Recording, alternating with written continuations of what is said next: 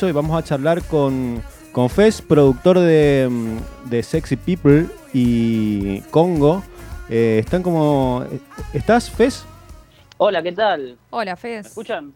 Perfecto, te escuchamos. Te- eh, Genial. ¿Le podés subir un la Yo le escucho un poco bajito acá. Ah, capaz que desde ahí nomás. Voy a subirlo acá.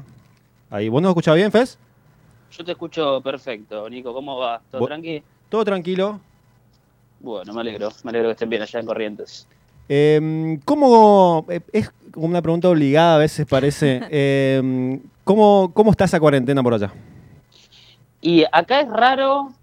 Nosotros eh, est- estuvo muy, muy cerrado desde el principio. Viste que por ahí en otras provincias hubo un cambio de fase, después una vuelta atrás. Acá siempre fue como se cierra todo. Claro, Eh, recién ahora en Capital con, con todo lo que es la apertura de mesas en la vereda y, y esas cosas, revivió un poquito. Como que la gente se animó a salir un poco más y toda la bola. sí. Pero es raro, ¿viste? Todavía está esa sensación de que sí y que no. Claro, están ahí en un día de vuelta acá. Acá, bueno, volvimos. eh, también también fue atrás. todo un tema. Fue todo un tema porque en un comienzo como que no había casos, entonces como que se... Ustedes le- estuvieron muy tranqui desde un principio y de repente reventó. Claro, en realidad no, no llegó a reventar eh, del todo, pero, pero hubo como, como un tema de un, un rebrote bastante importante eh, que un poco hizo retroceder, eh, sobre todo también a, a la gente, ¿viste? Porque en general eh, sigue todo abierto, no, no hay mucho mambo en No, eso. no hay muchos cambios eh, muy puntuales sobre lo que se puede o no se puede hacer, más allá de que se cerraron los gimnasios. Eh, pero es, es la gente, es la gente. Y, Ah. y está bien porque ah, teníamos fiestas clandestinas, teníamos... Claro, no, no. O sea, acá verdaderamente para lo que es Buenos Aires se mantuvo, en, hubo un dos, tres meses de nada.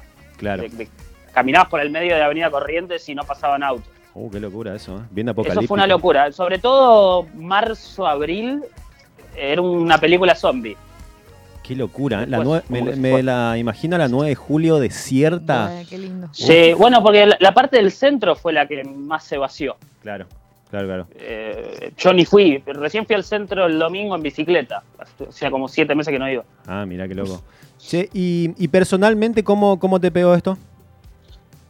Y yo pasé por absolutamente todas las etapas. Eh, pasé desde. Me pongo en pedo todos los días, esto ya se termina, son dos semanitas. a empiezo a hacer ejercicio, a- caigo en un pozo melancólico y me pongo a llorar todos los días.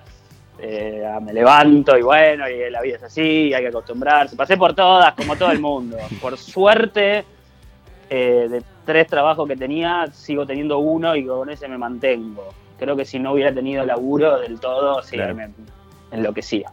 Fes, te hago una pregunta. Me parece que a partir de, la- de los siete meses de cuarentena se definieron dos grupos de personas bien diferenciados. Vos en la cuarentena descubriste que sos A, alcohólico, B, tomador social. Eh, mira, al principio todos los días escabiaba.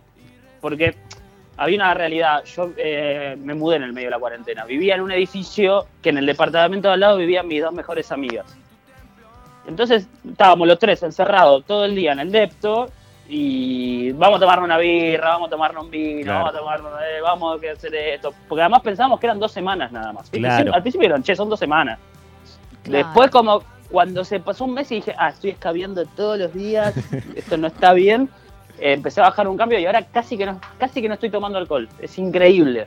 Además O sea- yo soy muy de, de tomar, pero ahora es una- los sábados por ahí una copa, ¿no?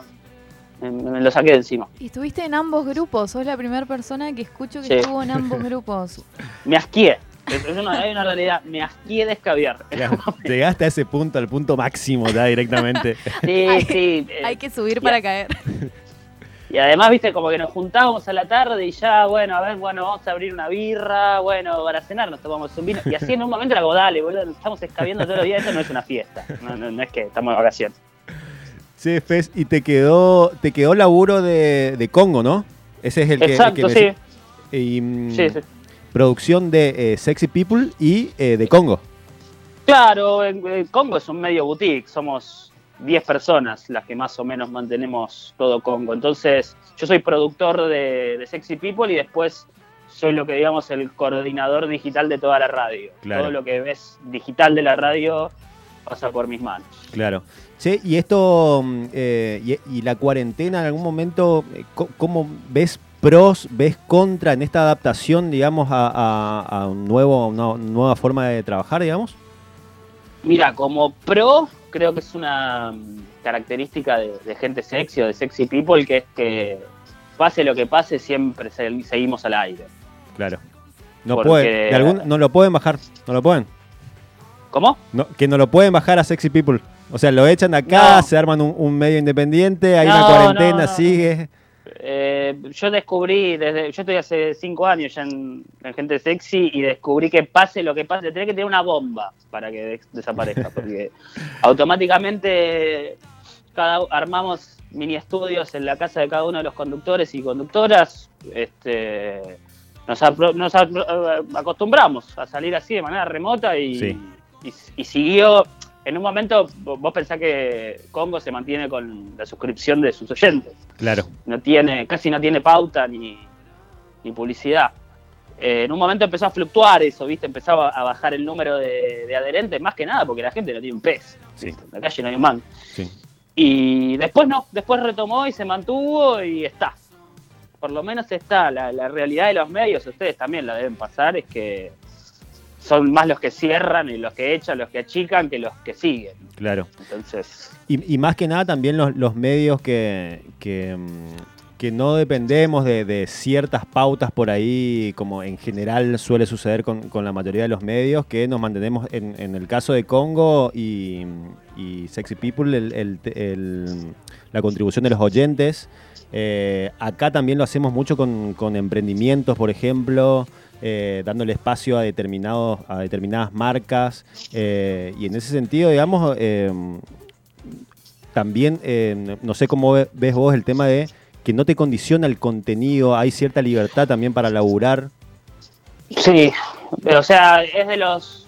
De lo tenés que ver con las dos caras. Por un lado, es como decís vos, tenés una libertad absoluta, eh, pero al mismo tiempo tenés una responsabilidad que es 15 veces más grande porque no hay intermediario, ¿viste? Claro, Eh, la persona que te escuche, que confía en vos, que busca tu compañía, que busca tu voz, que busca lo que haces porque le entretiene, porque le acompaña, porque le informa, es la misma que te da de comer, que te hace seguir adelante. Entonces la responsabilidad es mucho más grande. O sea, lo autogestivo siempre es tiene más épica y tiene más este valor y, y tiene todas las cosas buenas que conocemos, pero lo que no se dice nunca es que cuesta un huevo, Claro. hablando en criollo. Es, es el quíntuple de laburo para cada uno de los que están. Nosotros laburamos mucho todos, muchísimo. Es a- a- re- bueno, cuando me llamaron recién yo estaba respondiendo un mail y sos diseñador gráfico y diseñador web y, y sos recursos humanos y sos, sos todo al mismo tiempo porque no existe más la matriz. claro, claro, claro. Y, y- y como contra por ahí de, de esta cuarentena, ¿qué, qué es lo, lo- lo que podés resaltar, digamos? Y en la radio particularmente que se pierde la magia del estudio. Claro, Gente Sexy es un programa muy de estudio, muy del momento, de verse las caras, de, de reírse, de acompañarse, de debatir. Todo eso no está y, y se- y lo sentís. lo sentís, ¿no? En el, ¿qué, qué es sobre, qué, es lo que más se pierde por ahí? El feedback eh, entre, Lo, entre lo- ustedes. la- lo divertido, ¿viste? El Mm. programa tiene muchos puntos muy divertidos y muchas veces esa la, la diversión es algo que se contagia en comunidad, ¿viste? Somos Claro. cuatro en la mesa y tres del otro lado del vidrio y, y las complicidades, las caras, las risas hacen que se agrande el programa y, y- y se sienta mucho más y se traspase al oyente. Claro, claro. Eh, ahora también está, pero falta eso, ¿viste? Falta eso del estudio y también eh, Gente Sexy es un grupo humano. Yo extraño a los chicos. Extraño un montón. Tengo Claro. ganas de verlo, de, que comamos. Nosotros siempre nos quedamos almorzando en la radio. Tenemos un estudio que está cerrado, un estudio que, que- que nos costó un montón y que está ahí cerrado, porque no lo podemos usar. Uh, qué loco eso. Che, vos estabas, vos, vos estabas en, el, en el equipo de, de Blue, en Blue también, ¿no? Sí, sí, sí, sí. Yo entré en 2016 Sí, y ya en Blue.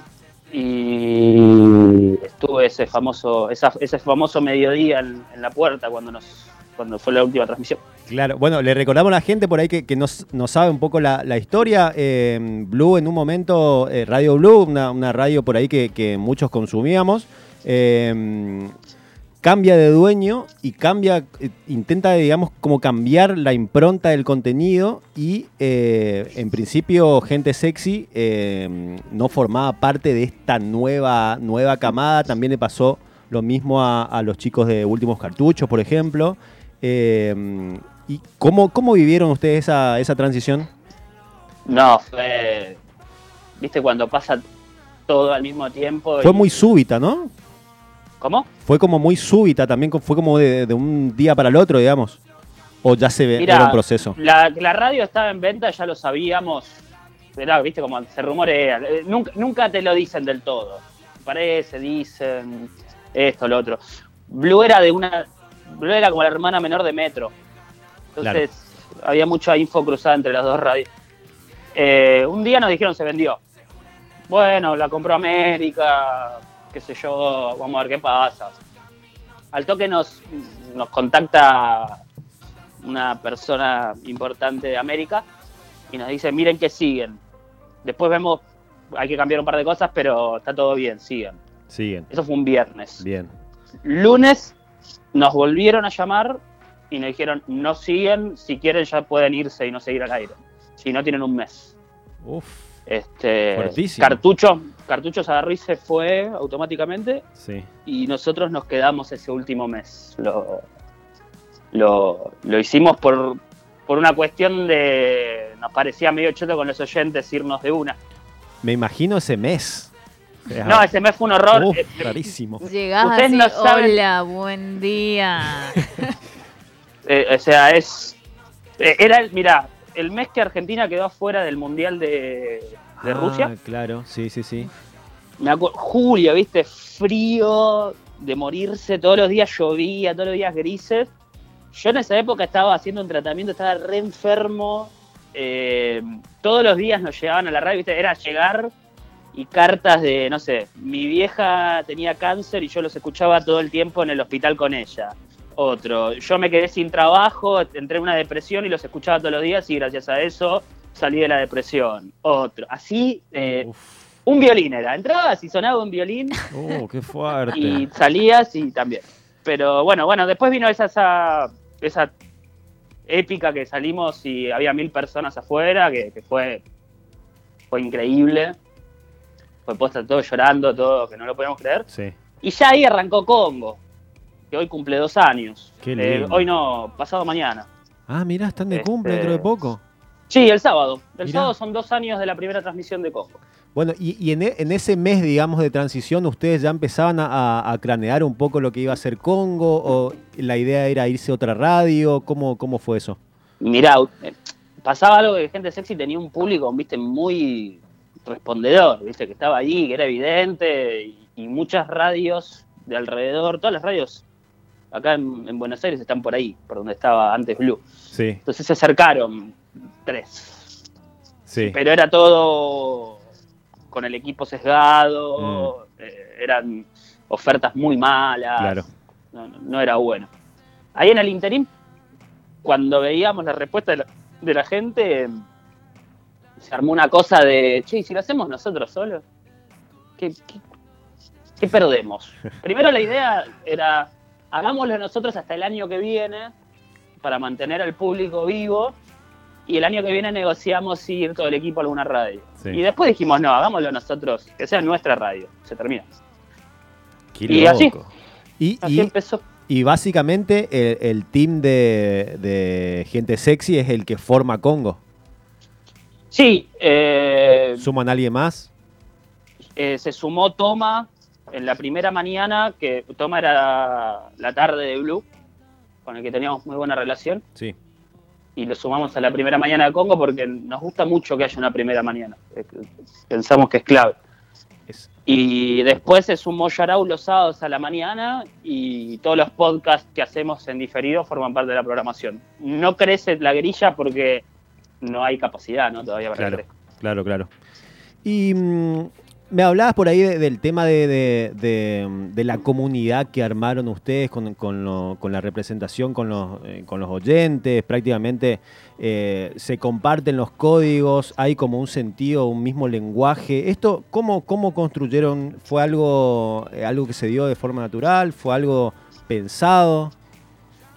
Y mira, es un programa que tiene 10 años, cumple 10 años el, el año que viene entre todas las radios en las que estuvo y todos los formatos con los que estuvo desde un principio Clemente siempre ocupó un lugar muy de muy que hacía falta ocupar. Como una radio que no se hacía un, formato mucho más descontracturado mucho más amplio. Gente sexy de hecho es una ironía. Eh, que todos y todas de alguna manera nos sentimos sexy con lo que tenemos con lo que somos bailando rock o bailando cumbia antes no existía eso claro Después, viste, las radios empezaron a abrazar más la música popular y gente sexy ponía cumbia en una radio de rock. Y venía el director y, miraba mal. claro.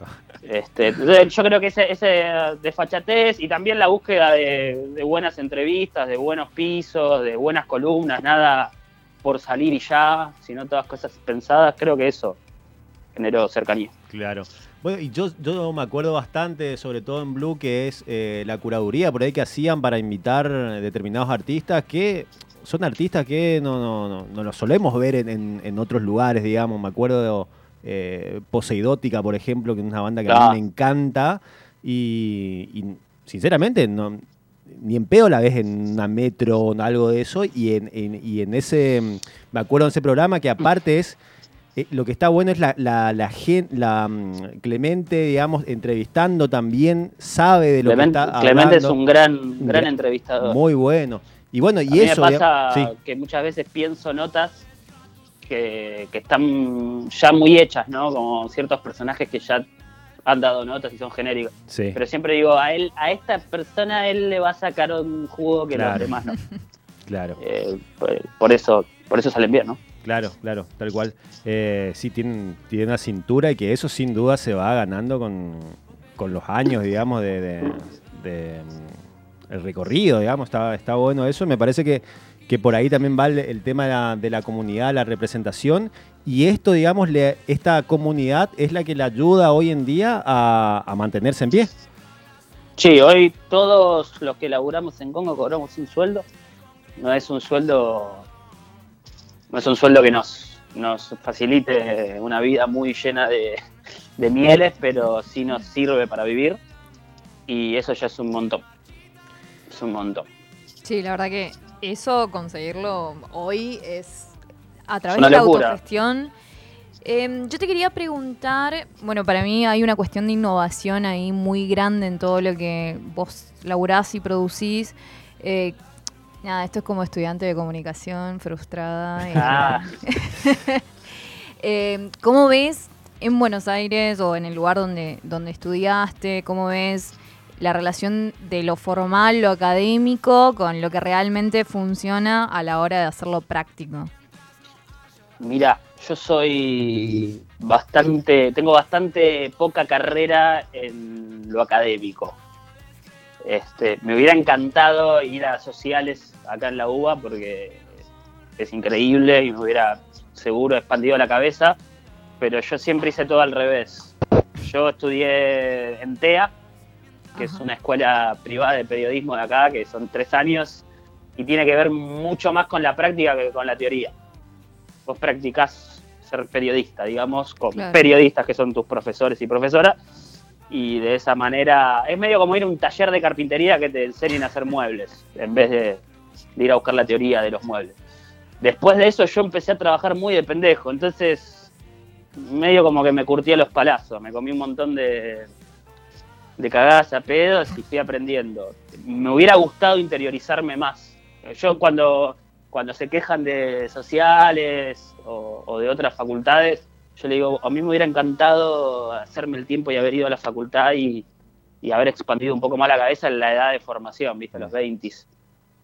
Pero yo TEA lo re recomiendo igual. Me parece que a mí por lo menos me hizo re bien. De, sociales no puedo decir nada, no puedo decir mucho porque no, no fui. nunca pisé la uva. Claro. ¿Y vos recomendás la Facultad de Comunicación, Mariana? Eh, no, pero justamente me parece que siempre hay un, tema de innovar. Me parece, por ejemplo, que el laburo que, hacen con los podcasts es muy bueno y, y que ahí también hay una, una cuestión de trabajar sobre una idea puntual y llevarla a lo más que la podés llevar y que en ese sentido, bueno, Fez lo, lo hace muy bien. Eh, hoy estuvimos pasando que- un, un ratito de un inicio de uno de tus podcasts, eh, sobrevivir y Bueno, contarlo. Muchas gracias. Yo lo que me pasa con los podcasts siempre que me los elogian es que no es que yo eh, sea como un tengo un don y ay no este chabón es diferente y lo hace bien no simplemente creo que lo que diferencia todo en un podcast es cuando es alguien hablando o alguien puntualizando sobre un tema, sobre una historia, sobre una data, sobre algo importante. Para escuchar gente hablando y hablando, viste, el gol a los ingleses, yo estaba en lo de mi abuela y me acuerdo que comimos fideo con Tuco y no va a pasar nada con eso, no va a llegar a ningún lado. En cambio, si vas a buscar una historia y la producís y buscas una información diferente y das algo diferente, ya está. Y eso no eso lo puedo hacer yo y lo puede hacer cualquiera, no, no es que Claro. que tengo un don. Claro. Eh, bueno, estamos charlando con Fez, productor de Sexy People y del, de Congo, Radio Congo, también eh, creador, estuvimos hablando más temprano de, de un podcast que está buenísimo, muy recomendado, sobrevivir y contarlo. Eh, te, te lleva a un extremo muy loco, la verdad. Eh, yo, em, el, el que más me pegó es el de Cromañón, fue una locura. Uh, ese fue una locura. Uf. El primero, no, el primero que sacamos fue ese, fue el tercero que grabamos. Y que es el más largo, ¿no? Es el más largo, no lo podía cortar. Yo- además yo soy, haz lo que yo digo, pero no lo que yo hago. Siempre digo que los podcasts tienen que durar 20 minutos, Claro. duran toda una hora lo de sobrevivir porque es imposible resumir esas historias. Y el de Cromañón sí le dimos, un montón de cosas quedaron afuera. Mm. Puedo armar otro capítulo con todo lo que quedó afuera de ese. Y fue tremendo. Eh, bueno, recomendadísimo entonces sobrevivir y contarlo. ¿Algún podcast por ahí que, que te, que te guste? Puede ser alguno que, que hayas hecho vos, que, o no, Eh, digamos. No, ¿Alguna yo en realidad yo hice muy pocos. Eh, hice Sobrevivir y otro en posta, que yo no me juro que es posta, de historias paranormales. Los dos me re gustan, así que los dos están más que recomendados. Después que yo escuche, a mí me gusta mucho, mucho, muchísimo uno de Chile que se llama Las Raras, Bien. que no voy a mentir, eh, cuando lo escuché dije, me gustaría que Sobrevivir suene de esta manera. Todavía no lo había sacado. Una refe, es de digamos. historias. Ah, mira. historias de gente, de, de historias más, como digamos, alocadas, si querés decirlo de alguna manera. No sé, por ejemplo, hay una pareja que, que era abierta y decidió tener un hijo con, con una piba que, que era como que, que hacían tríos y contaron cómo fue todo el proceso. Ese, ese tipo de historias que no son normales. Ah, Claro. mirá, qué loco. Qué loco, está bueno. El Las ar- raras entonces, chilena. Las raras, sí, es un podcast que está buenísimo, que está bancado por, por un medio importante de Chile, que ahora no me acuerdo cuál es, y que la música la hace el pibe de Astro, que, que es un crack ahí de, de las perillas. Ah, mirá, mirá. Tiene música original, todo. Eso me, re, me reservan. Después de Congo, todos están re buenos. A mí me gusta Estadio Azteca porque me gusta mucho el fútbol. Me gusta Archivo Negro, El Movimiento. Este. Y ahora se me hace una laguna y no sé. Ah, yo- eh, hay uno que me gusta mucho, si les copa escuchar en inglés. Hay uno que se llama The Game, el juego, Ajá. Sí. que es la historia de las estafas piramidales. Uf, uf. Yo cuando escuché ese, hice el especial de estafas piramidales en Sexy People, que fue una bomba. Ese está buenísimo. De Está una. re bueno. De una. Buena- buenas recomendaciones. Sí. Che, em, bueno, Fez, eh, nosotros estamos incursionando en, los podcasts. Eh, tiraste por ahí algún- algunos consejos. ¿Qué, qué, mm, qué es vital, vital para tener en cuenta a, a la hora de armar un podcast, comunicarlo, eh, difundirlo, etcétera? Eh, primero y principal, que sea una idea que le den muchas vueltas. No se queden con lo primero. Quédense con lo sexto, séptimo que piensan. Vayan siempre a buscar algo más. Segundo, que dure poco. No cometan el mismo error que yo con sobrevivir, que dura una hora cada capítulo. Traten de dure 20, 30. Claro. Pero bueno, tiene, ¿Eh? tiene, tiene algo de, de- de que en realidad no te das cuenta, ¿eh? El de, el, el de sobrevivir y contarlo. no- Gracias. posta que no, Gracias. no me di cuenta, pero, pero está. Bueno, 20. 20 es como un. Sí, 20, bueno, 30. No, no es que lo digo yo de caprichoso, es lo que en promedio Spotify dice que los capítulos que más se escuchan Son, los 20 que duran minutos. eso porque la gente se aburre y no quiere escuchar tanto. Claro, claro. Este, después, a mí me gustan los podcasts que el conductor o la conductora, eh, si es una entrevista, habla lo menos posible. Me parece Sí. que la magia del podcast muchas veces es que sea como un relato en primera persona del, del la o el protagonista. Pero hay una tendencia encima, como en, en los periodistas y las periodistas, a, a ser estrellas. Es muy gracioso Sí, cuando bueno. ves en la foto eh, de la Sí, entrevista, está el periodista también. ¿Qué haces? Salí de ahí. No, no, no. A mí me parece que no va. Es A que ver, no, entiendo, esto es, una- es algo muy del- de la industria. Hay podcasts que se escuchan solamente porque es de cierta persona. Claro. No sé. eh, Juan Pablo Barsky tiene un podcast que es recontra escuchado y es Juan Pablo Barsky, qué sé yo, es uno de los periodistas deportivos que más bola le dan, es entendible. Pero con esa fórmula para abajo es como, correte, deja que la persona Claro. sea, Claro. sea la protagonista. A mí me gusta que sean así, que, que sea como, y además porque en el, el sonido queda más bello cuando es una persona hablando en primera persona y, y contándote bien de cerca. Eh, No sé, como que te, te envuelve un poquito más. En las raras, en este que les recomendé, es casi ni se escucha la voz de la locutora, se escucha la voz de las personas que protagonizan las historias. Este, ¿Anotaste eso? eso, y después, bueno, empezar a pasárselo, empezar a, a compartirlo eh, en comunidades y ver a dónde llega. Esa onda, esa onda. Che, eh, bueno, gracias Fes por la, la entrevista, estuvo muy buena. Nos quedaron un par de cositas afuera, pero podríamos hacer después otra o- otra llamadita. Estaría bueno ir, Cuando quieran. ir viendo. Vi que, que arrancaste unos talleres también de eh, motor de. Estamos haciendo mo- taller. Qué bien eso, está muy bueno. ¿eh? Sí, sí, con, yo al margen, este año no, no pude con todo esto que pasó, pero yo soy productor de eventos, además de, de la radio. Ah, claro. Y con mi socio, con Pablito Mileo, que hacemos la noche de las birrerías acá en, en la ciudad, Sí, eh, empezamos un taller de marketing por medio de, de redes sociales. está bueno. ¿eh? Y está re piola. Recomendado. Entonces, ¿cómo, ¿cómo lo encontramos en Instagram? En el motor de ideas, Motor de ideas. ahí, ahí está toda la data. eh, está buenísimo. Justo ayer lo tuve la segunda, la segunda clase. Ah, Eh, hay de todo, hay pibes que tienen una radio en Neuquén, una piba que tiene una marca de lencería acá en Morón, y así es un grupo variopinto. Pero ahí te das cuenta que por medio de redes se puede transmitir lo que sea. Buenísimo.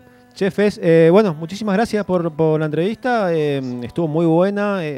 Hablábamos allá al comienzo. Está, está muy bueno tener la, la voz de, de gente que viene laburando de, de otra forma en medios, en, en podcast. Y, y bueno, la verdad que esa fue un poco la idea y te agradecemos. Por favor. Por favor, gracias a ustedes. Iba a ir a Corrientes este año a pasar música. Ah, Sí, mirá. tenía doble fecha. Iba a ser Corrientes Wow. y después me iba a ir a Chaco. Y bueno, pasó lo que pasó. Pero cuando, Bueno, cuando se reanude el asunto, me, me mando para allá y, y brindamos. por supuesto, un abrazo, Fez. Y bueno, cuando el mundo deje de estar paralizado y la gente pueda venir a Corrientes y a Chaco, te invitamos acá a los estudios de la Mega. Y Por favor, un placer, un placer. Con mucho gusto. Te dejamos un abrazo grande. Nos vemos. Chau, chau, hasta luego.